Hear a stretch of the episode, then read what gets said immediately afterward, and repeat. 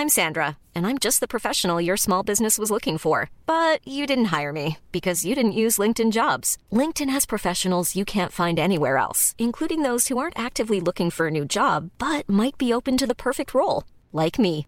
In a given month, over 70% of LinkedIn users don't visit other leading job sites. So if you're not looking on LinkedIn, you'll miss out on great candidates like Sandra. Start hiring professionals like a professional. Post your free job on linkedin.com/people today.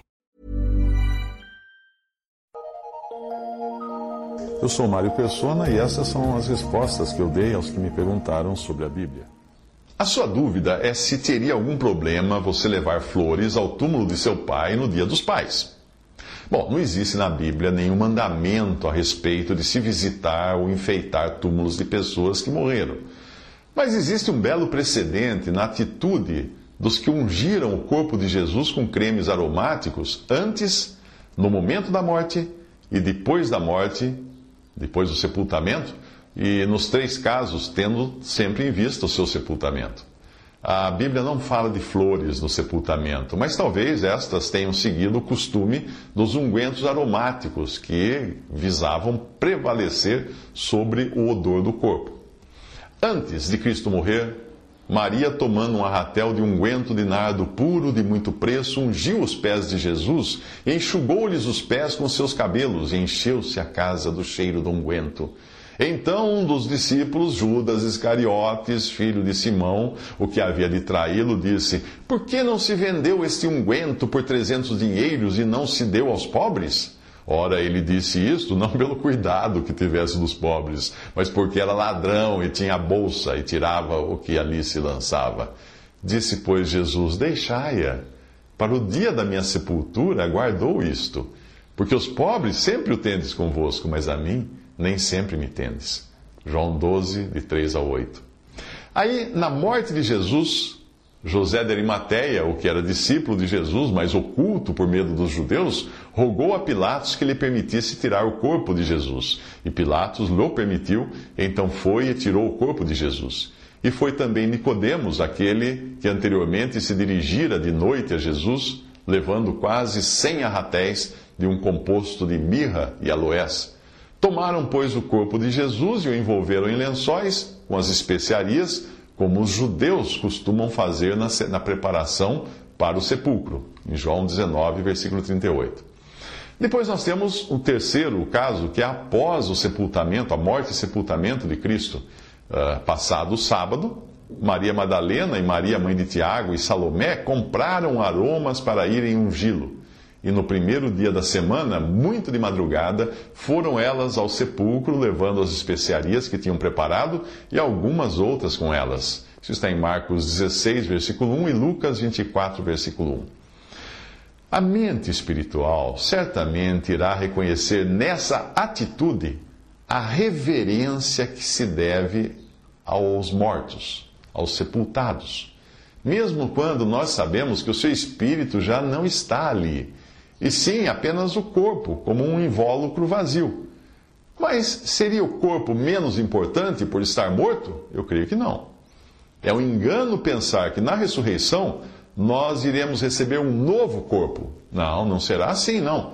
Nós voltaremos a habitar o corpo que um dia nos pertenceu, só que ressuscitado, transformado e glorioso como é o corpo de Jesus.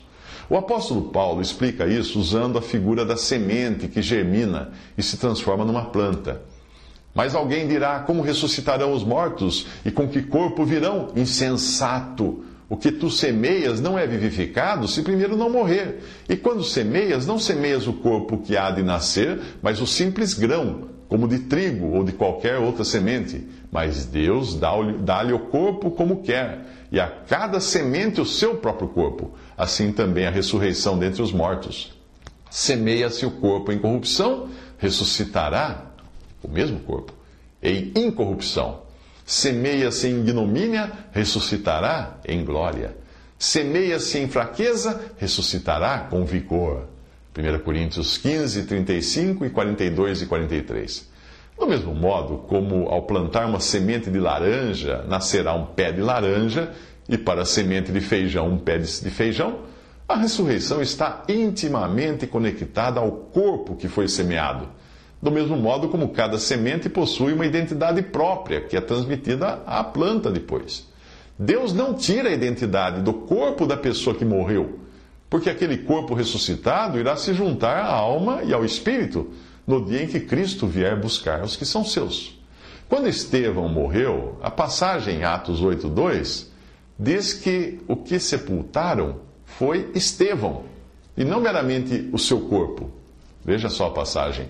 E uns homens piedosos sepultaram a Estevão. O primeiro sepultamento que nós encontramos na Bíblia foi o de Sara, em Gênesis 23, e a importância de se ter um lugar próprio para isso não apenas denotava o cuidado para com o corpo, como também estava associada à esperança de Israel de habitar na terra. Por isso, Abraão comprou um terreno por 400 ciclos de prata para sepultar sua esposa. Já entre os cristãos, os costumes para o funeral deviam seguir os mesmos dos judeus, como foi o costume do funeral do Senhor Jesus, uh, e também os costumes da época em que cada um deles vivia. Eh, como fazem os judeus até hoje, quando Dorcas ou Tabitas uh, morreu, o seu corpo foi lavado em preparação para o sepultamento. Isso está em Atos 9, 37. Mas nós sabemos que uh, dela não foi sepultada, pelo menos naquele momento, porque Deus a ressuscitou por intermédio de Pedro. É bom lembrar que, assim como aconteceria mais tarde com Dorcas, porque com Lázaro também, com outros que morreram ressuscitaram e depois, depois morreriam de novo, essas ressurreições que nós vemos na Bíblia eram no corpo, no seu mesmo estado de ruína. E todos os que ressuscitaram morreram depois. O único que ressuscitou de forma definitiva até agora e está num corpo glorioso é o Senhor Jesus, porque de fato Cristo ressuscitou dentre os mortos e foi feito as primícias dos que dormem. As primícias significa o primeiro dos que dormem. Nos tempos do Novo Testamento, os corpos não eram colocados num caixão de madeira, como nós fazemos hoje, mas eram enrolados num tecido e transportados numa espécie de maca ou esquife. Todavia, em Gênesis 50, versículo 26, nós vemos que o corpo de José foi transportado num caixão ou sarcófago, como era o costume dos egípcios. E sobre a cabeça do defunto, nos tempos do Novo Testamento, era colocado um lenço separado, o que aumenta a suspeita também de que o pano, conhecido como santo sudário, seja forjado, por ser uma peça só. Nós vemos no Evangelho que chegou, pois, Simão Pedro que o seguia, seguia João, e entrou no sepulcro e viu no chão os lençóis, e que o lenço que tinha estado sobre a sua cabeça não estava com os lençóis, mas enrolado num lugar à parte. João, uh, capítulo 20, versículo 6 ao 7. O lenço talvez tivesse o mesmo objetivo daqueles que às vezes são usados hoje para manter a mandíbula na posição fechada. Uh, os mortos preparados em funerárias nos nossos dias já não usam mais esse lenço porque eles costumam uh, ter os seus lábios costurados por dentro. Talvez você não soubesse disso. Os judeus não cremavam os corpos, ou porque aquilo era um costume pagão, ou por aparecer nas escrituras a cremação, do, do, cremar o corpo, como figura de juízo ou de castigo de pessoas ímpias que depois de serem apedrejadas, que era a forma de execução determinada pela lei mosaica, tinham seus corpos queimados. Você vai ver exemplos disso em Levíticos 20, versículo 14, e também em Josué, capítulo 7, versículo 25. Alguém poderia não entender todo esse cuidado com o sepultamento e usar a passagem de Mateus 8, 21 a 22 para considerar que a prática de sepultar um morto seria de pouca importância, porque ali diz o seguinte: E outro de seus discípulos lhe disse: Senhor, permite-me ir primeiro sepultar meu pai. Jesus, porém, respondeu-lhe: Segue-me e deixa os mortos sepultar os seus próprios mortos. Acontece que o contexto aí não tem nada a ver com o modo de sepultamento ou com o ato de sepultar, mas sim com o serviço daqueles que se propõem a seguir Jesus, os quais não devem ter outra prioridade. E também sinaliza que existe um trabalho que somente aqueles que têm vida em Cristo podem fazer, enquanto outros trabalhos os mortos espiritualmente poderiam fazer. Existem cristãos que nem mesmo comparecem a um funeral se a pessoa que morreu não for um crente da sua denominação ou genericamente um crente protestante. Eu não sei hoje, mas no passado acho que os católicos também agiam da mesma forma com judeus e com pagãos, porque até mesmo os cemitérios eram separados. A questão é: quem, além de Deus, pode garantir que a pessoa morreu na incredulidade? Hum? Quem não escutou o diálogo entre Jesus e o malfeitor na cruz, que estava ao lado dele, deve ter achado que aquele homem morreu perdido. Mas nós sabemos que não. Nos últimos momentos da sua vida aqui na terra, ele teve um diálogo com Jesus e teve garantida a sua entrada no paraíso. E não são poucos hoje os que têm esse diálogo com, com Jesus nos últimos suspiros da sua vida. E nós vamos encontrá-los também no céu, porque eles creram em Cristo. Não porque foram membros de alguma igreja evangélica ou católica ou fizeram isso, praticaram aquilo. É claro que aqueles que não conhecem a graça de Deus e nem o Deus de graça, eles vão argumentar que Fulano nunca foi a uma igreja, nunca leu a Bíblia, nunca fez uma oração, nunca fez isso, nunca fez aquilo. Mas se ele creu em Cristo como Salvador, ele fez a única coisa que é necessária para a salvação.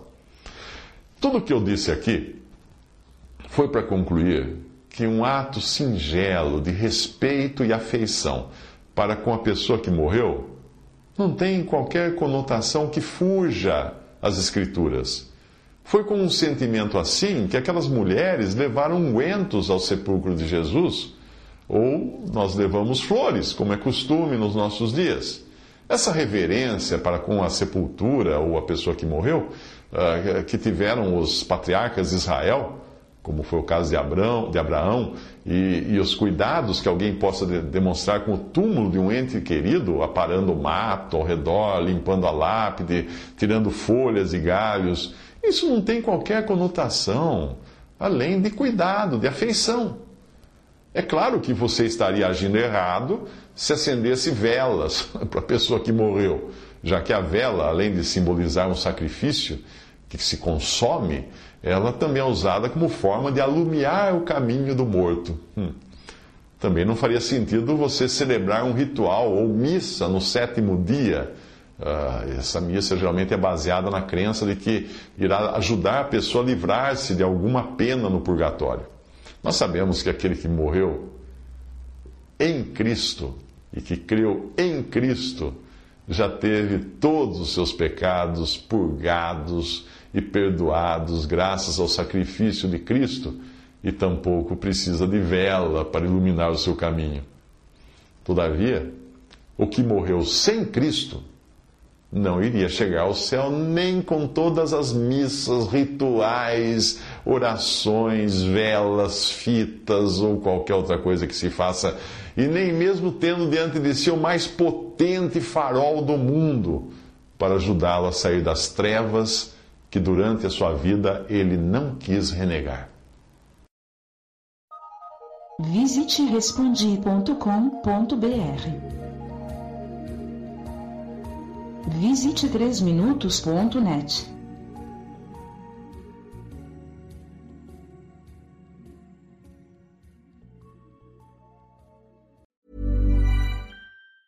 Planning for your next trip? Elevate your travel style with Quince. Quince has all the jet setting essentials you'll want for your next getaway, like European linen, premium luggage options, buttery soft Italian leather bags, and so much more and it's all priced at 50 to 80% less than similar brands. Plus, Quince only works with factories that use safe and ethical manufacturing practices. Pack your bags with high-quality essentials you'll be wearing for vacations to come with Quince. Go to quince.com slash trip for free shipping and 365-day returns.